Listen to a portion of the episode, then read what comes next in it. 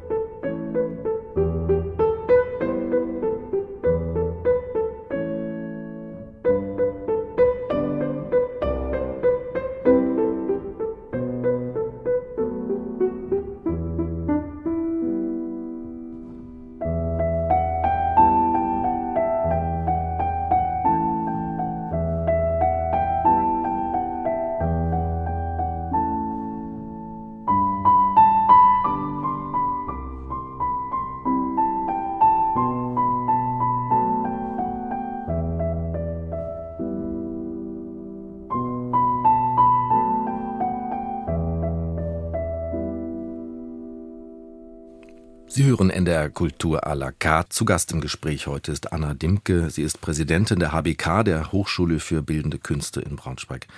Frau Dimke, wir haben eben schon ein wenig über Ihre Biografie gesprochen. Da möchte ich Sie gerne noch etwas näher vorstellen. Sie haben in Braunschweig an der HBK, aber auch an der Technischen Universität, an der TU eine Ausbildung zur Lehrerin absolviert. Freie Kunst, die Fächer Germanistik und Philosophie. Sie haben dann allerdings eine wissenschaftliche Laufbahn eingeschlagen. Nach dem Studium waren Sie zunächst an der Uni Hamburg, im Fachbereich Didaktik der Kunst. Es folgten Lehraufträge an der Hochschule in Kassel, der Kunsthochschule. Danach sind sie zurück an die HBK in Braunschweig, haben dort über Marcel Duchamp promoviert. Dann ging es steil bergauf mit der Karriere. Juniorprofessorin in Weimar mit nur 35 Jahren, mit 39 dann ordentliche Professorin an der Universität der Künste UDK in Berlin, schon bald Dekanin, Vizepräsidentin der UDK und dann Rektorin der Hochschule für Grafik und Buchkunst in Leipzig. Und dann sozusagen mit jeder Menge Erfahrung im Gepäck kamen sie vor einem Jahr an die HBK in Braunschweig. Wir haben eben drüber gesprochen, was Ihnen da auch so gefühlsmäßig durch den Kopf geht. Was hat Sie denn aber an der Stelle gereizt? Ist man auf Sie zugetreten? Mussten Sie sich da bewerben? Und warum sind Sie dann quasi nach Hause zurückgekehrt? Also man ist auf mich zugekommen. Es war schon ein strenges Auswahlverfahren, dem ich mich da unterziehen musste. Da gibt es Konkurrenzen um so eine Stelle. Und es war eine, wie soll ich sagen, gegenseitige Annäherung in diesem Verfahren. Also ich habe sehr bewusst Prozesse durchgemacht und es mich immer wieder gefragt, ist es sinnvoll, die Lehre und Forschung zu verlassen, weil ich dort sehr engagiert bin auch und war auch in den Themen verhaftet. Und was bedeutet das? Kann ich noch weiter publizieren? Natürlich kann ich am Wochenende dann die Texte schreiben. Gleichzeitig genieße ich natürlich auch die Art, mit einer Kunsthochschule umzugehen und bin sehr dankbar dankbar für das Vertrauen und auch nochmal die Chance hier in Niedersachsen sozusagen ganz anders nochmal mit der Vorerfahrung ranzugehen und diese Hochschule in so einem sehr, denke ich, guten Zustand, wie sie jetzt ist, noch weiter zu entwickeln. Über Details reden wir gleich noch etwas später, in was für einer Verfassung diese Hochschule war, als mhm. Sie dort angefangen haben, ja. was Sie vorhaben und was Sie bereits getan haben. Vielleicht müssen wir an dieser Stelle erst noch mal kurz ein bisschen erklären, was die Hochschule für Bildende Künste in Braunschweig eigentlich ist für jemanden, der oder die sie vielleicht nicht kennt. Sie ist die einzige staatliche Kunsthochschule in Niedersachsen, gegründet 1978, hervorgegangen aus einer anderen Hochschule, die wiederum bereits in den 1960er Jahren aus einer Werkkunstschule hervorgegangen war wobei die Wurzeln bereits in den 1920er Jahren in einer Kunstgewerbeschule liegen und wenn wir dann noch weiter zurückschauen, sogar in einer herzoglichen Zeichenschule im 18. Jahrhundert, also einer Hochschule mit ganz langer Tradition. Heute bietet die HBK, glaube ich, insgesamt acht Studiengänge an, unter anderem freie Kunst, Medienwissenschaften, darstellendes Spiel und visuelle Kommunikation. Man kann grob sagen, die HBK bildet aus freie Künstlerinnen, Designerinnen, Lehrer, Lehrerinnen, Wissenschaftlerinnen, richtig? Ja, das gesamte Spektrum, was im Kunst- und sag mal, Gestaltung, Design möglich ist. Wir haben auch das Promotions- und Habilitationsrecht. Es gibt eine Reihe eher ungewöhnlicher Studienschwerpunkte, die man dort bei Ihnen belegen kann. Zum Beispiel Klangkunst hat mhm. man nur an wenigen Orten in Deutschland. Experimentalfilm, eine wichtige Klasse, gerade 50 Jahre geworden. Darstellendes Spiel. Dinge, die sich ja tatsächlich nicht überall studieren lassen. Wie wichtig sind aus Ihrer Sicht solche, sag ich mal, Nischen ich würde die gar nicht so sehr als Nischen bezeichnen, sondern eher als Erweiterung, weil das natürlich ein sehr dynamisches Prinzip ist, wenn wir jemanden aufnehmen, der sich für freie Kunst, bildende Kunst interessiert, dann gibt es natürlich danach nochmal Entwicklungsprozesse. Also in den Grundklassen wird dann genauer geschaut, da gibt es sehr viel Förderung und Unterstützung und dann differenziert es sich aus. Es gibt sicherlich solche Studierenden oder Interessierte, die sagen, ich will unbedingt Klangkunst, ich weiß das schon. Solche gibt es auch, die sehr zielgenau wissen, aber häufig entwickelt es sich doch erst mit dem Eintritt in das Studium. Viele kommen ja einfach vom Zeichnen und von der Malerei her oder von der Fotografie, also Video. Und dann haben wir eben dieses Angebot. Von daher ist es keine Nische oder ein Neben, sondern es gehört insgesamt zum Spektrum der Hochschule, wo man auch unterschiedliche Erfahrungen machen kann. Also gerade Experimentalfilm ist schon ein Alleinstellungsmerkmal, sehr stark ausgeprägt durch die leider kürzlich verstorbene Birgit Hein, aber auch Gerhard Büttenbender, Michael Bündrup prägt das Profil auch sehr stark. Experimentalfilmklasse. Sie selbst haben auch ein ziemlich aus meiner Begrifflichkeit exotisches Forschungsgebiet. Das sind nämlich die Human Animal Studies. Was ist das? Klären Sie uns doch bitte mal auf. Das ist ein kann man sagen, interdisziplinäres Forschungsfeld, was sich damit auseinandersetzt, wie die Mensch-Tier-Beziehungen sind. Und zwar auf unterschiedlichen Ebenen. Einmal, wie begegnen uns Tiere? Also in der Malerei ist es klar, wenn man sich da umschaut, überall. Die Welt ist voller äh, Tierdarstellungen bis hin zurück zur Höhlenmalerei. Die ersten Darstellungen des Menschen waren tierliche Zeitgenossen damals. Und es geht aber auch noch etwas weiter, dass man ethische Fragen stellt. Also wie können wir mit anderen Tieren zusammenleben? Dort gibt es dann auch die Formulierung nicht menschliche Tiere und das Bewusstsein, wir sind eben auch eins, ja, und uns gehört eben nicht alles. Das Ganze mündet dann auch in eine Art Anthropozentrismuskritik. Das hat pädagogische Auswirkungen und auch natürlich philosophische Fragen, die man zurückführen kann bis in die Antike, wenn man so will. Also es gibt ganz viele Stränge und wenn man einmal mit diesem Gebiet angefangen hat, selbst wenn man sich auf bildende Kunst spezialisiert, dann weitet sich das in ganz vielen Facetten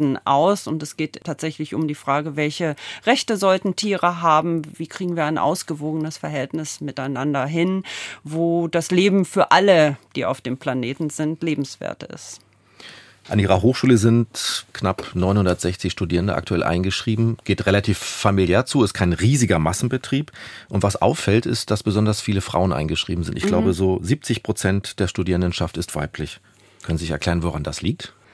Woran liegt es? Ich glaube, das ist so ein Feld, die Kunst, da ist es, glaube ich, relativ ausgewogen. Ne? Aber auch andere Felder, die von Frauen jetzt verstärkt besetzt werden. Ich, da ist ein Umschwung, dass gerade die Kunst und Kultur nochmal der Bereich ist, wo man sich sehr stark verwirklichen kann. Dann muss man auch einfach zugeben, dass der Bereich zum Beispiel des Lehramtes schon immer sehr weiblich besetzt war. Warum es im Grafikdesign, also visueller Kommunikation und im Design so ist, das kann ich noch nicht so richtig deuten. Aber ich glaube, Frauen oder weiblich gelesene Personen streben einfach auch in andere Bereiche rein und entdecken für sich diese verschiedenen Potenziale, die das Ästhetische in sich birgt. Warum die Männer dann weniger präsent sind, das erklärt sich mir nicht so ganz, aber vielleicht ist das jetzt eine Bewegung und geht dann auch wieder in die andere. Zumindest haben wir auch in der Professorenschaft jetzt Parität erreicht.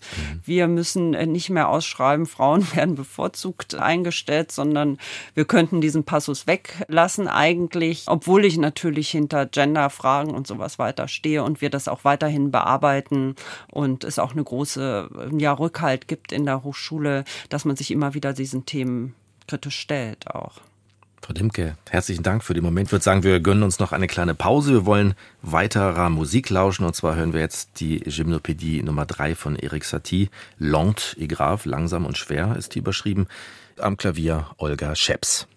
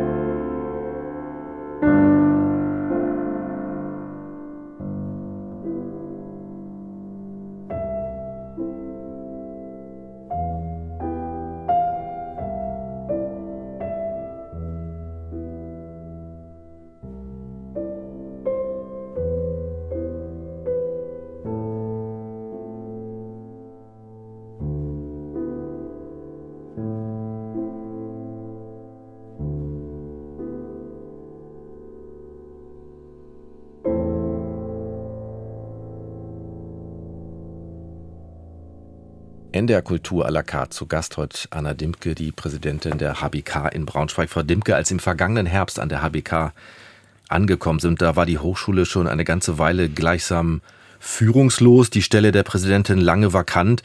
Ihre Vorgängerin hatte für ganz viel überraschend vorzeitig das Handtuch geworfen. Wiederum deren Vorgänger hatte sich ebenfalls vorzeitig zurückgezogen. Zwischendurch gab es dann immer wieder lange Phasen von Interimslösungen. Man hörte und las viel von Streit innerhalb der Belegschaft der Hochschule, von Machtkämpfen, von Unruhe, Missgunst zwischen Fachbereichen. Es gab vor einigen Jahren, lange vor ihrer Zeit, zudem massive Probleme mit den Finanzen. Zeitweise stand die Hochschule unter der besonderen Aufsicht des Kulturministeriums in Hannover und vieles mehr. Manche Stimmen gehen sogar so weit zu sagen, die HBK in Braunschweig sei gleichsam unregierbar. Stimmt das? Ich weiß nicht, ob das Amt der Präsidentin unbedingt mit Regieren zu tun hat. Ein bisschen schon. Natürlich, jemand muss die Verantwortung übernehmen und jemand muss auch das Haus in einer gewissen ja, Art befrieden, äh, beziehungsweise Ausgleich schaffen zwischen den doch sehr starken Charakteren, die man sich auch wünscht äh, an einer Kunsthochschule mit äh, Überzeugungen, die jeweils natürlich das eigene Gebiet betreffen. Und natürlich in einer Kunsthochschule wird immer gerungen um Räume, Verteilung von Geldern, bestimmte Meinungen auch und das alles so ausbalanciert und auch in einem guten diskursiven Feld zu halten, das ist, denke ich, so die Aufgabe. Warum es so viele Wechsel gab, da bin ich ehrlich gesagt ein bisschen überfragt. Das liegt natürlich auch wiederum an Persönlichkeiten, die sich dieses Amt zutrauen oder dann nicht mehr offenbar. Ich denke, es hängt sehr damit zusammen, ob man ein inneres Verständnis von der Kunst hat, wie gut man versteht, wie sich positioniert wird und dass man es nicht alles immer gleich sozusagen sich hochwiegeln lässt, sondern auch versucht, immer wieder ins Gespräch zu kommen und auch den Einzelnen genügend Raum gibt. Das gilt auch für die Studierenden natürlich, die auch gehört werden müssen. Gleichwohl geben natürlich die Professorinnen vor, wie diese Hochschule gestaltet werden muss. Und auch selbst da gibt es immer wieder etwas, was austariert werden muss, wie wir uns weiterentwickeln wollen.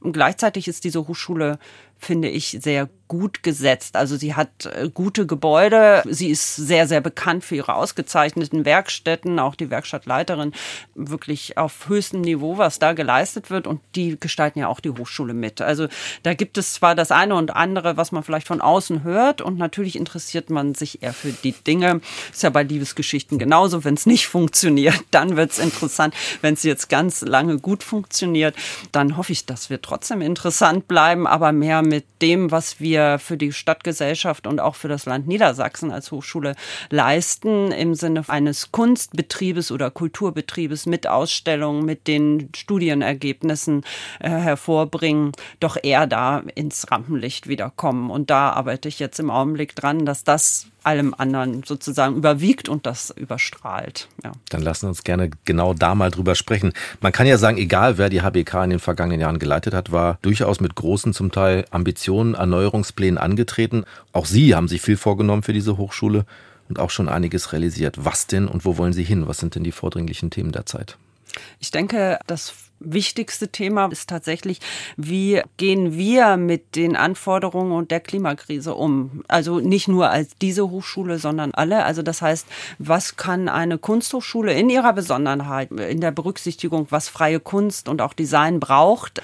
Äh, es geht nicht ohne Energie, das ist ganz klar, aber was kann sie leisten und was kann sie zu dem Mentalitätswechsel, der wirklich gesamtgesellschaftlich ansteht, beitragen, ohne sozusagen ihre eigenen Aufgaben in Frage zu stellen oder zu vernachlässigen? Bringen. Es geht natürlich um Kunst und auch um die Freiheit der Kunst. Es geht um Design, es geht um progressive Entwicklungen und gleichzeitig gibt es auch schon etwas so in der Hochschule, kann man sagen, von den Studierenden, was da auch getragen wird. Also die geben natürlich auch Ideen rein, wie sich eine Hochschule weiterentwickeln kann. Ich denke, das ist das Vordringlichste. Das betrifft nicht nur meine Hochschule, sondern denke ich alle. Aber in dem Flächenland Niedersachsen, was auch Landwirtschaft betreibt, mit allem, was dazugehört, ist es vielleicht auch ein besonderer Raum, wo nochmal ganz anders diskutiert werden kann, nämlich auch mit ästhetischen, visuellen Mitteln, mit gestalterischen, mit künstlerischen, andere Bilder, neue Bilder oder auch Fragen einfach aufzuwerfen. Das ist ja sehr komplex und wir haben jetzt noch nicht alle Antworten, aber ich denke, das ist das Vordringlichste.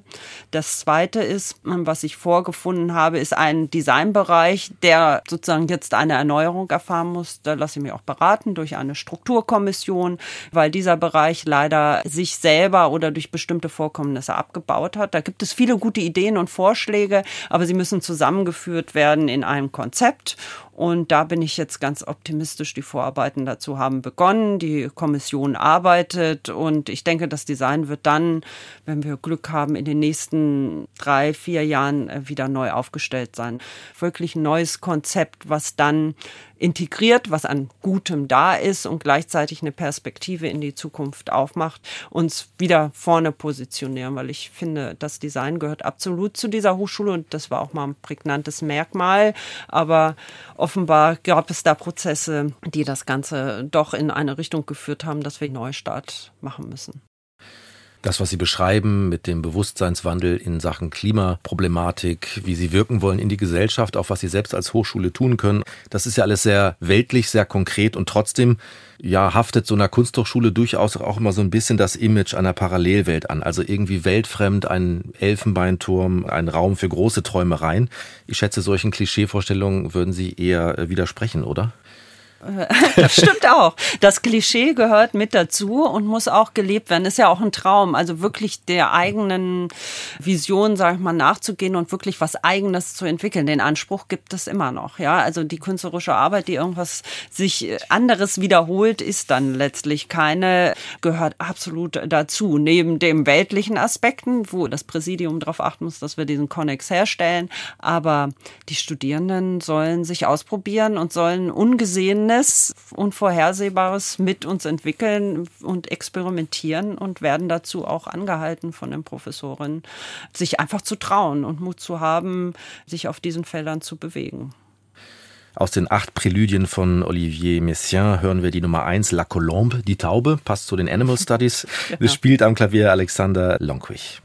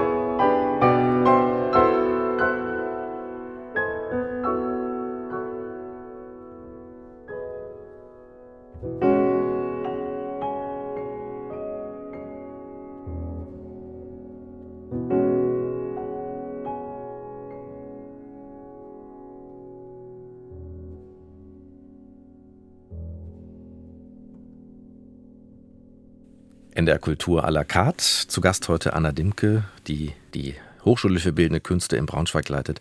Dort haben in der Vergangenheit ziemlich berühmte Professorinnen und Professoren gelehrt. Also allen voran sicherlich Marina Abramovic, die Performance-Künstlerin, hatte dort eine Klasse. Dann der verstorbene Aktionskünstler und Theaterfilmemacher Christoph Schlingsief war auch eine Zeit lang da. Und noch eine ganze Reihe weiterer Menschen, die vielleicht eher so einem Fachpublikum bekannt sind, hier in Niedersachsen zumindest der Maler Linhard von Monkiewicz. Ich glaube, bei ihm haben Sie selbst Unterricht genommen. Die Fotografin Candice Brights, Dörte Eisfeld, Björn Melhus, der Videokünstler oder auch der Bildhauer Raimund Kummer. Viele, viele andere mehr. Wie bedeutsam sind denn solche prominenten Figuren der Kunstwelt für das Renommee Ihrer Hochschule? Natürlich sind die bedeutsam, weil sie die Hochschule prägen. Es ist immer die Frage, ob man wirklich die Superstars braucht. Aber wenn man hört, der ist dort etabliert und lehrt dort, zieht das natürlich Studierende an, ganz klar.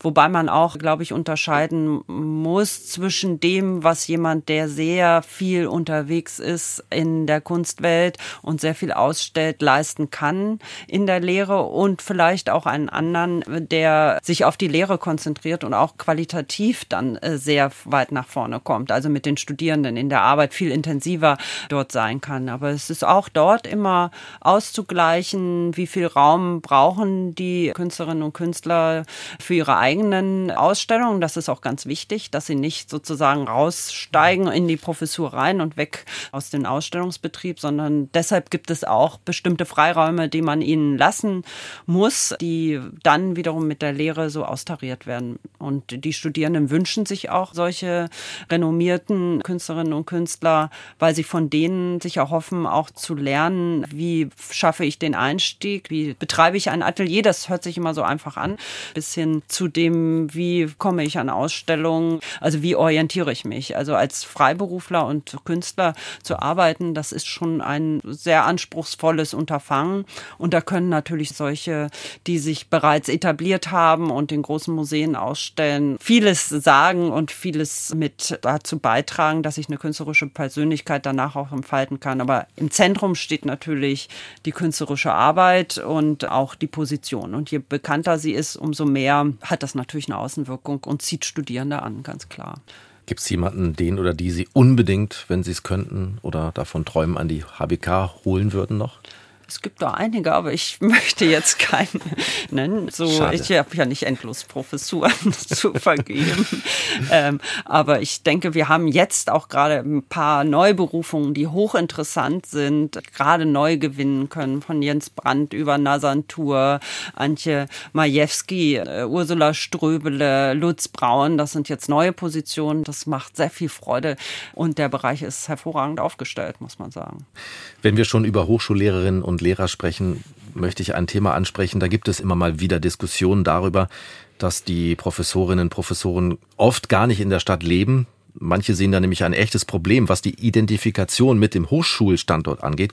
Sollten die Lehrenden an der HBK dort auch unbedingt wohnen in der Stadt? Ist das eine Grundvoraussetzung? Denn eine Residenzpflicht gibt's, glaube ich, gar nicht. Hm, die Residenzpflicht wurde aufgehoben und das hat auch gute Gründe, weil man jemanden mit dem Atelierbetrieb, das ist nicht nur ein Raum, das sind äh, auch zum Teil Angestellte, die die haben, Assistenten und da gibt es sozusagen etwas wie so einen Betrieb und den zu verpflanzen ist ist dann ein Problem. Dann muss man auch auf familiäre Strukturen Rücksicht nehmen. Ja, da hängt ja immer etwas dran. Ich finde es wichtig, dass die Professorinnen ein Standbein haben. Also durchaus eine Zweitwohnsitz oder so etwas. Also, dass sie schon da sein können. Es gibt ja auch Leute, die sehr gut mit Hotels klarkommen, meinetwegen. Solange es die Lehre nicht stört, finde ich, geht es einem auch gar nicht so viel an, wie jemand das managt. Aber wir arbeiten daran und es ist ein hohes Bewusstsein, was diesen Standort angeht. Eine Hochschule sozusagen mitten in so einem Flächenland Land zu sein. Ne? Also das habe ich festgestellt, das ist gar nicht mein Verdienst, dass das da ist. Jedes Mal, wenn wir einen Rundgang haben,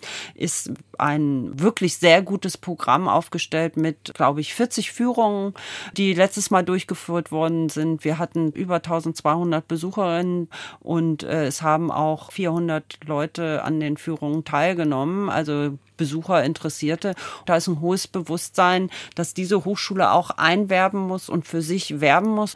Wir müssen an der Außenwirkung immer weiter arbeiten und äh, uns offen zeigen und Besucherinnen für unsere Ausstellungen und für die Arbeiten, die dort entstehen, interessieren.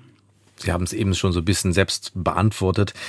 Finden Sie, dass die HBK in der Stadtgesellschaft in Braunschweig, in Niedersachsen, das Standing hat, was sie verdient hat, oder ist da noch Luft nach oben?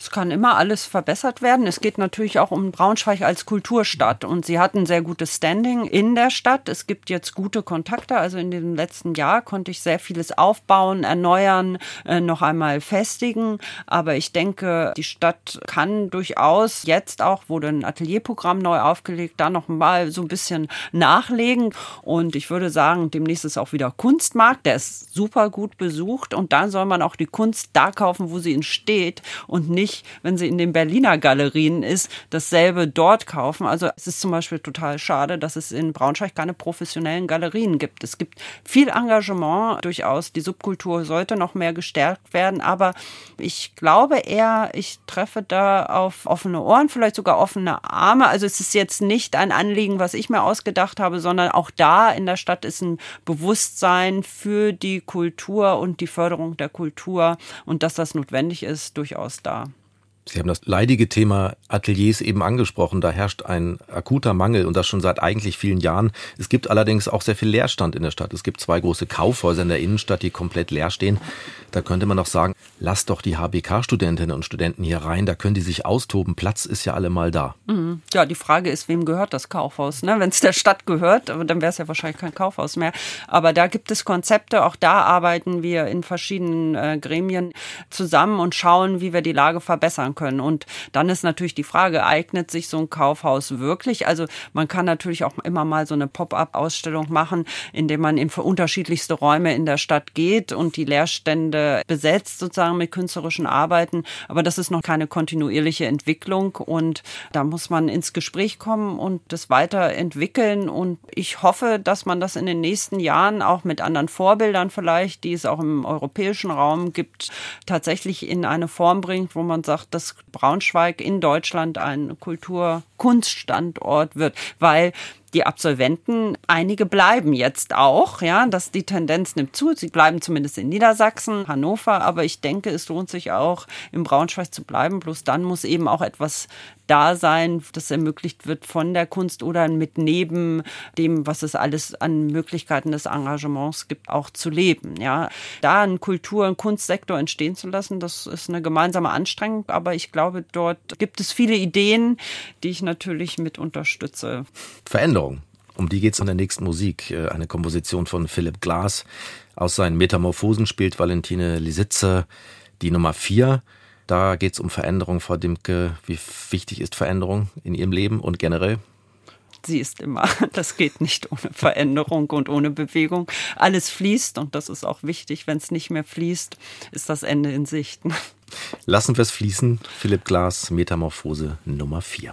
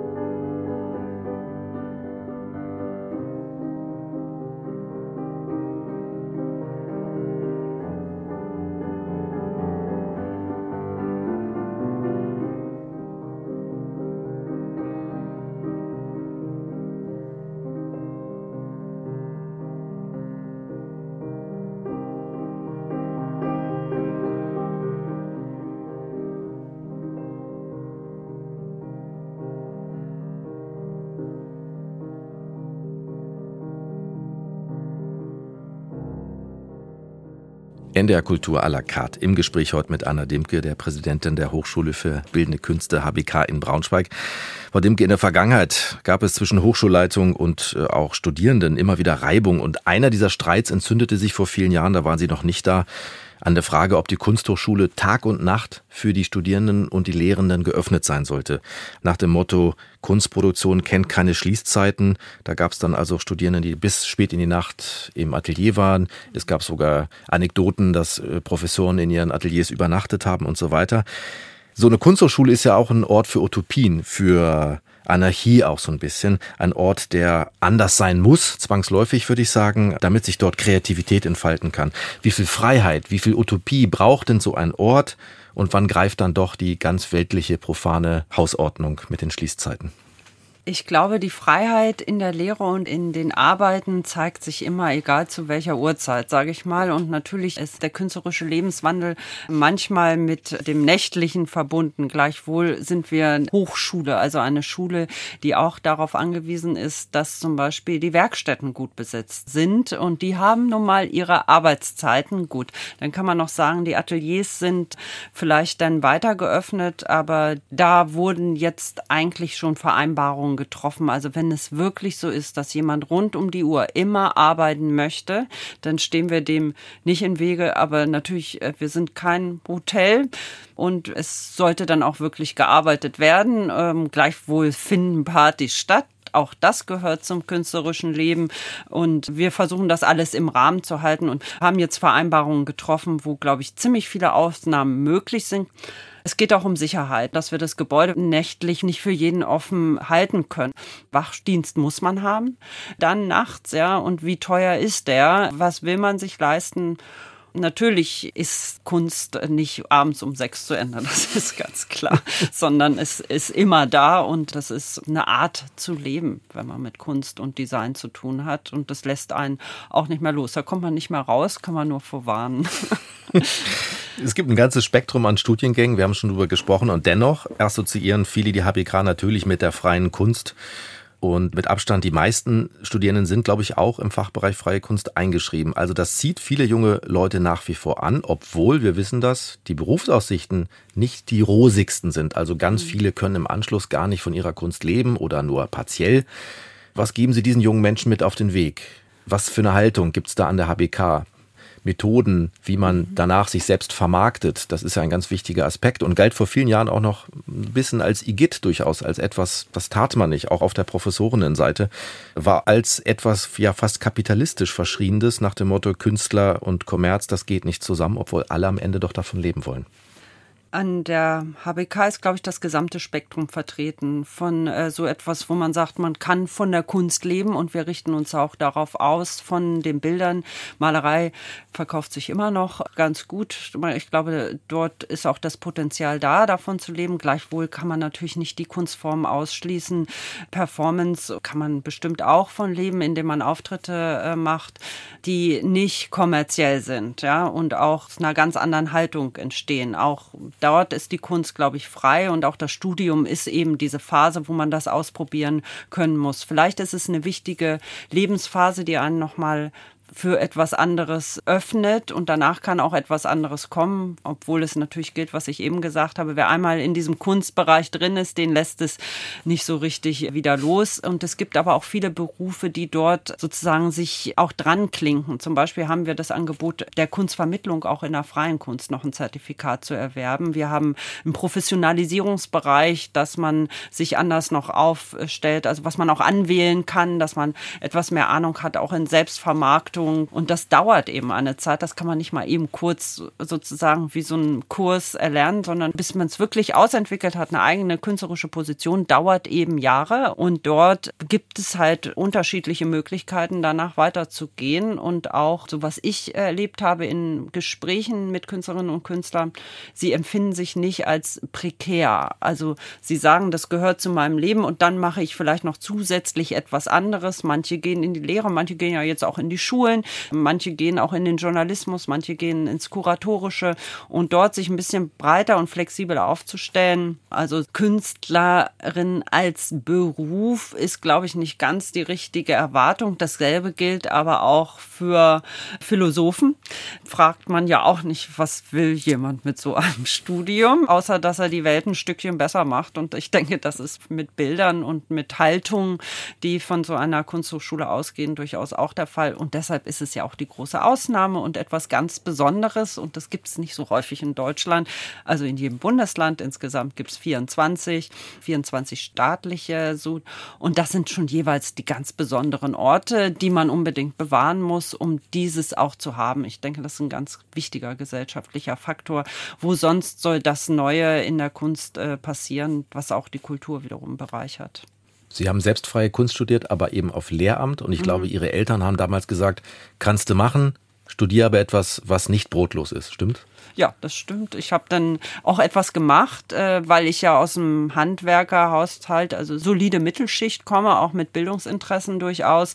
Und äh, auch damals so ein Umschwung war, dass man durchaus viele ins Gymnasium gegangen sind und Abitur gemacht haben und so weiter. Also das war aber dann gar nicht so, als ich fertig war. Da wurden gar keine Lehrer mehr gebraucht. Und von daher bot sich dann der wissenschaftliche Weg an mit allen Risiken. Und nicht nur die Kunst ist risikobehaftet. Auch wenn jemand den wissenschaftlichen Weg, den akademischen einschlägt, ist mit ganz vielen Verhältnissen konfrontiert, mit Kurzzeitverträgen und so weiter. Das kennen wir. Also es ist auch ein harter Weg. Ich habe mich für den entschieden, auch Interessen geleitet.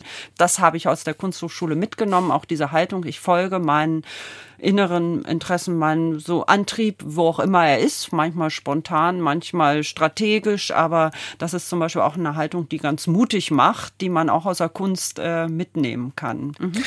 Zeit für die letzte Musik. Wir hören Leonard Cohen. Dance Me to the End of Love haben Sie sich auch explizit gewünscht.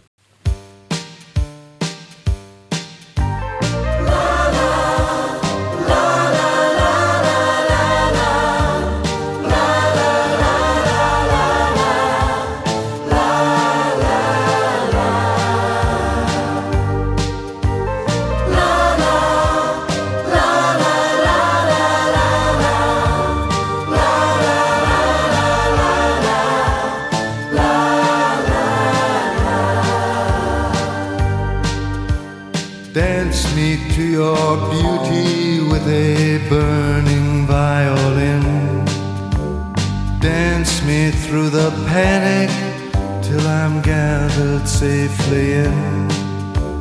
Lift me like an olive branch and be my homeward dove. Dance me to the end of love. Dance me to the end Let me see your beauty when the witnesses are gone. Let me feel you moving like they do in Babylon. Show me slowly what I only know the limits of. Oh, dance me to the end of love. Dance me the end. of love.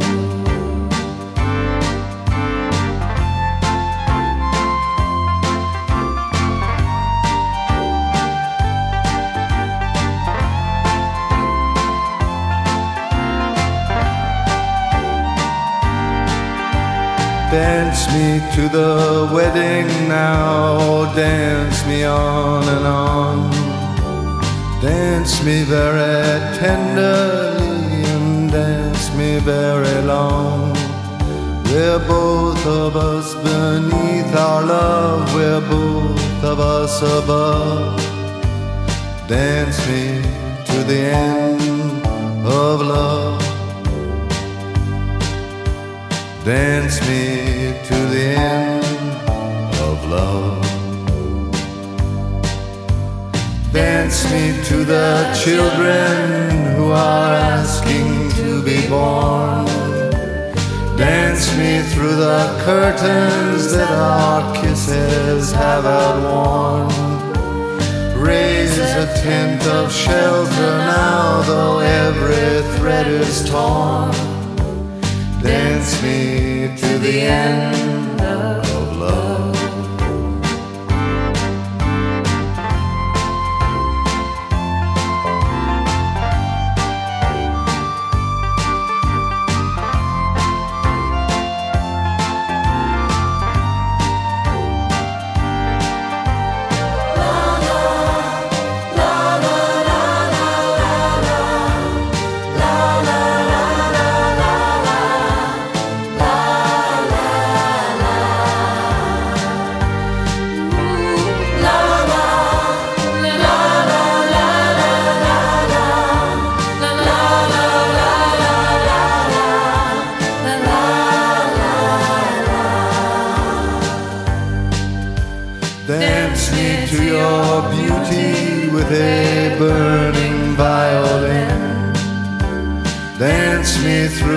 Panic till I'm gathered safely in.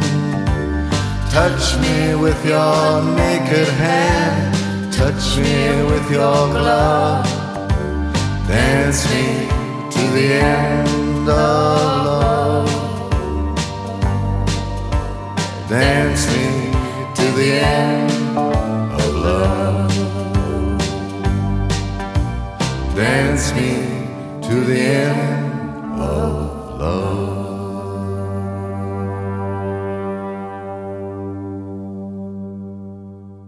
Zu Gast heute bei NDR Kultur à la carte Anna Dimke. Sie leitet die einzige Kunsthochschule in Niedersachsen, die HBK in Braunschweig. Frau Dimke, Sie haben sich diesen Cone gewünscht. Warum? Auch aus aktuellem Anlass? Durchaus, weil wir ja mit dem Konflikt in Israel beziehungsweise mit dem Terrorangriff natürlich auch mit in der Hochschule betroffen sind. Ne? Wir haben mit der Kunstakademie in Jerusalem Kontakte und man muss, denke ich, schon Stellung beziehen. Das wird ja auch vielerorts getan, bei aller Empathie natürlich auch mit allen Opfern, auch mit dem palästinensischen. Aber natürlich geht es darum, den israelischen Kolleginnen und Kollegen insgesamt beizustehen und zu schauen, was kann kann man denn jetzt tun? Und Neutralität gibt es in dem Falle nicht, sondern es geht ja auch darum, diejenigen, äh, die jüdischen Glaubens sind, auch an einer Hochschule einen sicheren Ort zu geben. Also dort auch Sicherheit zu geben, dass sie auch bei uns gut aufgehoben sind und dass wir da nicht indifferent sind. Eine Lage, die einen tief traurig macht. Und das ist schon ein wichtiger Hinweis sozusagen oder auch ein Gruß an die Freundinnen und Freunde in Israel. Ja. Jetzt beenden wir die Sendung mit einem etwas bedrückenden Thema, aber lassen Sie uns gerne nach vorne schauen, wenn Sie in einigen Jahren dann in ferner Zukunft irgendwann mal Ihre Tätigkeit als Präsidentin der HBK ad acta legen werden. Was für eine Hochschule wollen Sie dann hinterlassen?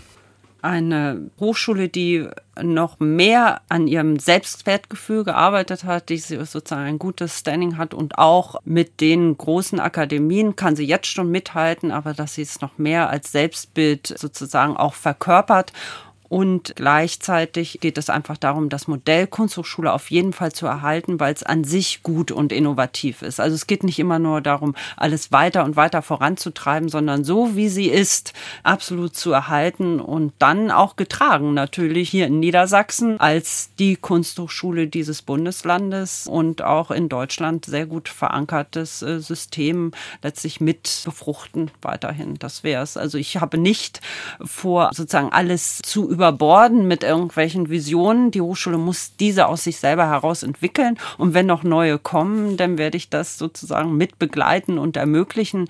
Aber das Zentrum ist das wirklich tolle Kunst- und Designstudium, das Lehramtsstudium, das wissenschaftliche Studium, dass das auf höchstem Niveau möglich ist. Und wenn ich dann zurückschaue und sage, ja, das ist jetzt immer noch möglich und sogar noch besser geworden oder noch ausdifferenzierter, dann bin ich, glaube ich, glücklich.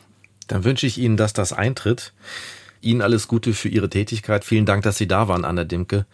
Hat Spaß gemacht. Ganz meinerseits. Dankeschön. Das war NDR Kultur à la carte im Gespräch mit Professor Anna Dimke, die seit rund einem Jahr die Hochschule für Bildende Künste in Braunschweig leitet. Am Mikrofon sagt Tschüss für heute, Yannick Wiechers.